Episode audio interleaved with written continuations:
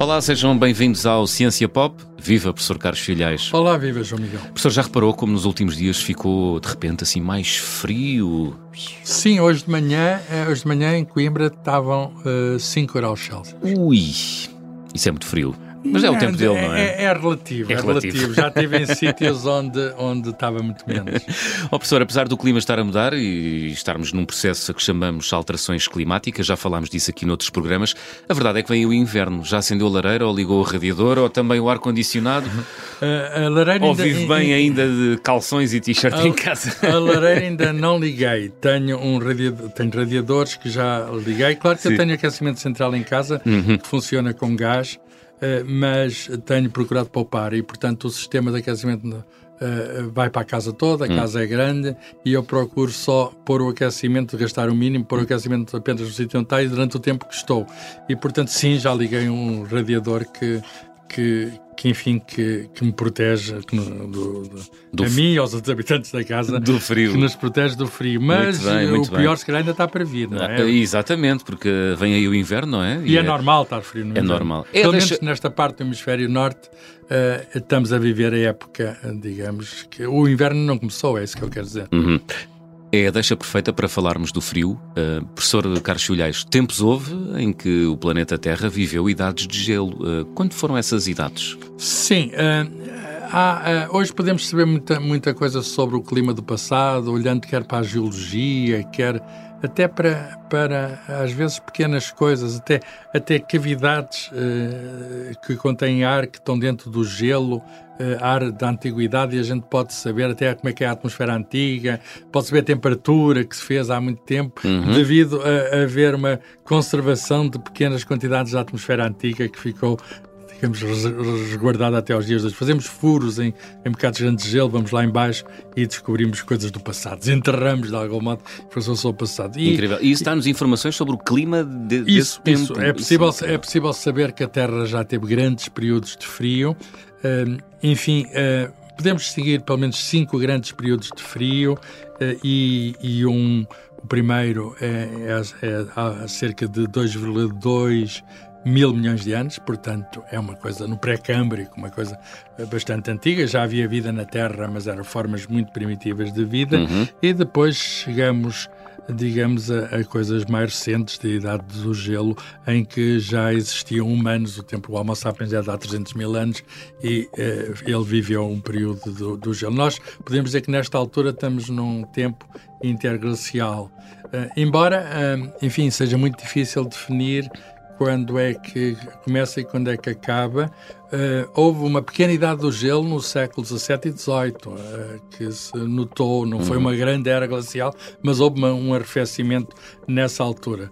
Claro que agora o nosso problema não é esse arrefecimento, o nosso problema é as alterações climáticas devidas ao, à, digamos, à atividade humana, eh, mas eh, temos de, até de saber de registros históricos para poder ver a diferença entre aquilo que é a nossa atividade e aquilo que são ciclos naturais. Hum. E estas idades de gelo vêm de ciclos naturais, para não haver confusões. Para não confundirmos ciclos naturais com o rompimento desses ciclos. Exatamente. É? Nós, nós, neste momento, estamos a fazer rupturas naquilo que era, digamos, os ciclos de alguma naturais, embora os ciclos sejam um pouco irregulares. Uhum. Uh, Uh, há um, há um, uma razão, qual é a origem destas idades de gelo?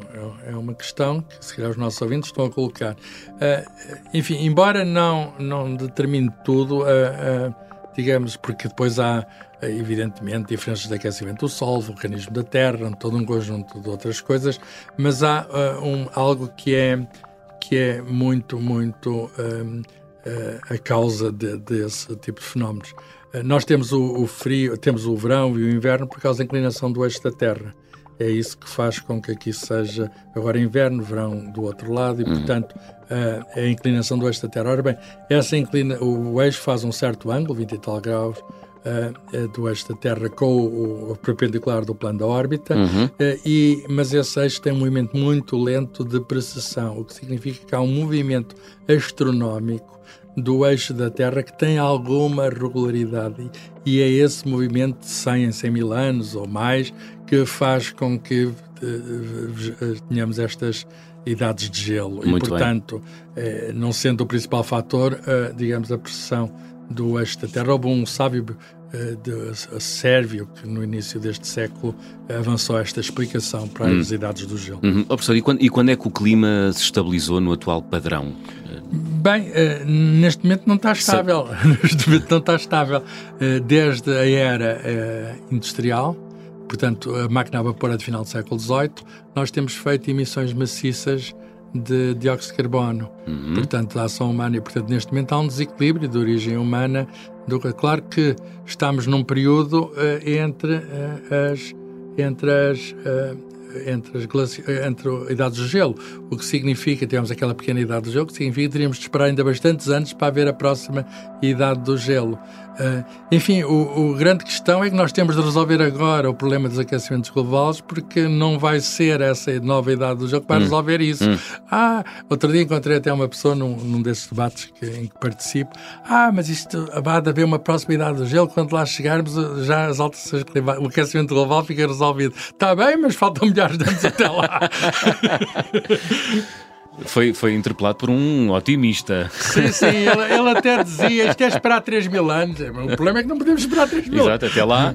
Nem é? é? garantido que 3 mil anos chegue. Será, será a mais longo uhum. prazo. Será, temos um problema neste momento uhum. uh, e, e, nós temos também a capacidade, digamos, uhum. de, de, de, enfrentar este grande desafio. Muito bem. Estamos a falar sobre o frio. Uh, qual é o atual recorde de temperatura negativa, professor? Onde é que se registou bem, há, há muito, um... muito, muito frio? E já agora pergunto-lhe como é que, com que instrumentos é que se medem temperaturas tão baixas? Sim, sim. O, o, o, o recorde da temperatura negativa da Terra foi registada uh, na Antártida, uh, nos anos 80, uh, hum. numa estação chamada Vostok. A Antártida é um sítio de expedições científicas, não pertence a nenhum país, mas há expedições de vários países, entre os quais há portugueses que participam nessas expedições. É verdade. E numa dessas estações na Antártida já foi registado menos 89,4 graus Celsius, o que significa quase 90 graus abaixo de zero. Eu, eu nunca estive a, a mais a menos de de 10 graus negativos. Já vi 10 graus negativos, mas, mas não. não e viu e desejou-se. Agora, o, o, o, termómetro não é necessariamente o termómetro que, que por exemplo, de, eh, de mercúrio ou, ou o termómetro de água, por exemplo, não funcionaria, ficaria gelado, não é? Hum. Mas também há termómetros de água, podemos utilizar termómetros de água, não, por, por várias razões não são os mais indicados. Mas há outras maneiras, portanto, o que é um termómetro? É um instrumento em que há uma propriedade que varia com a temperatura. E há instrumentos, por exemplo, com resistência elétrica, termómetros de resistência, em que a resistência vai ser diferente conforme a propriedade e serve, ah. serve para medir temperaturas muito baixas. Agora, como físico, eu tenho de dizer isto. Diga, uh, diga. Os físicos sabem que há uma temperatura absoluta, mais baixa possível. E essa temperatura, nós chamamos zero Kelvin, uh, portanto, frio mais frio não há. É menos 273 graus, uh, 15 Celsius, o que significa menos de 160 abaixo disso não existe mesmo. Uh, portanto, há um zero, uh, o, que é, digamos, o, o, mais baixo que se pode ir em frente. A partir daí é impossível. A partir daí não se teste mais e há razões para isso e, há, e há, é, é, como se todo o movimento estivesse imóvel nessa altura. Nós hum. falamos em física de uma propriedade chamada entropia. A entropia fica zero.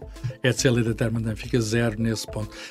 Pelo contrário, nós podemos, em princípio, aquecer aquecer bastante, bastante, não conhecemos uma temperatura máxima, em uhum. princípio. E à medida que se aquece, eh, vai-se instalando a desordem, quer dizer, tudo está ordenado no zero absoluto e uh, aquecer significa, de algum modo, pôr, agitar, pôr, portanto, uh, aqui, no caso da água, o gelo passa a água líquida, a água líquida passa a vapor e, e, o vapor também pode ser transformado porque os, os átomos, as moléculas podem ser desfeitas, sim, atomizadas, sim. os átomos podem ser desfeitos, os elétrons separar-se, os núcleos podem ser desfeitos e tudo isso existe em temperaturas hum. muito elevadas. Oh, professor, da mesma maneira que há materiais que suportam o calor de maneiras diferentes, hum, isso também acontece com o frio ou não? Sim, sim. Uh, o, todos os materiais são, de uma maneira ou de outra, todos são sensíveis à temperatura. Uhum. E, portanto, as, as, ainda agora falei da, da resistência elétrica que varia com a temperatura. Sim. Mas há todo um conjunto de outras propriedades. Portanto, a temperatura é uma grandeza física que, uh, digamos, de algum modo primária, que, uh, que que faz com que o material de algum modo se transforme, o que é normal, porque uh, aquecendo, não é? ainda agora disse que, digamos, o grau de coesão das partículas vai ser diferente. Isso significa que o material vai ser completamente diferente. Vejamos o caso da água, que é o, caso mais comum, em que o gelo parece diferente da água, mas é, quimicamente é a mesma coisa, são as mesmas moléculas, só que é que elas estão arrumadinhas, ah. estão arrumadinhas, estão, formam ordem, têm um cristal, uhum. ao passo na água líquida elas formam digamos, agregados, são moléculas que se juntam, há ali uma dança, juntam-se em grupos e depois desfazem-se quando batem umas nas outras. Depois, ao passo que no, no estado ou fase gasosa uh, está cada uma por si. E, portanto, uh, digamos, sendo as unidades as mesmas, a temperatura vai determinar o estado de agregação. Muito bem. Portanto, só a água e os materiais contendo água é que solidificam, é não, isso? Não, não, todos, não. Não, não.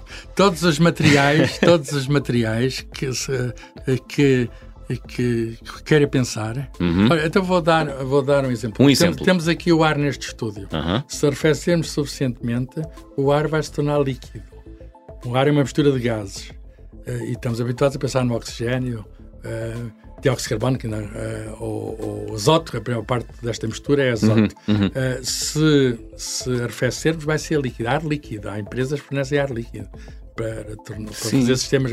Se arrefecermos ainda mais, e é preciso sistemas de superarrefecimento, e existem isto, há maneiras os físicos inventaram, usando processos magnéticos e tudo, mas vai ser sólido. O que significa que o ar pode ser sólido, tudo depende, digamos, da temperatura. Já agora, há outra propriedade que que ajuda a fazer estas mudanças de. Nós dizemos mudanças de fase, não mudanças de estado, mudanças de fase. E, e, e essa outra grandeza física é a pressão. Quer dizer, pode estar aqui esta temperatura aqui do ar, mas se pegar numa pressão muito elevada, vai ser líquido e vai ser sólido. Isto pensa em qualquer material. Portanto, ao zero absoluto, eh, praticamente todos os materiais são sólidos, com a pressão normal, exceto dois, que é o hidrogênio e o, o hidrogênio, os dois primeiros da tabela periódica, o hidrogênio uhum. e o hélio, mas se apertarmos a pressão, também eles ficam sólidos. Nós pensamos, por exemplo, que o interior de Júpiter, que é hidrogênio metálico, não só o hidrogênio é sólido, não só o hidrogênio é sólido, o hidrogênio é um gás. Se conseguimos sim, tirar sim, da sim. água, é um gás, não é? Aquele que se usa, por exemplo, nos sistemas, de, agora fala-se muito de hidrogênio verde, etc. Uhum. É, o, é, o, hidrogênio é um gás. Mas uh, no interior de Júpiter nós suspeitamos, nunca lá fomos dentro para ver, mas sabemos, digamos, o que lá está, é uma bola de hidrogênio e a pressão é tal grande no interior de Júpiter que aquele hidrogênio não só é só como é metálico, quer dizer, dá para conduzir eletricidade. E, portanto, todas as uh, materiais, todas as substâncias que há, seja qual for a sua constituição, têm um grau de agregação uh, que é sólido, cristalino, se a temperatura for suficientemente baixa. Uau! Sempre a aprender.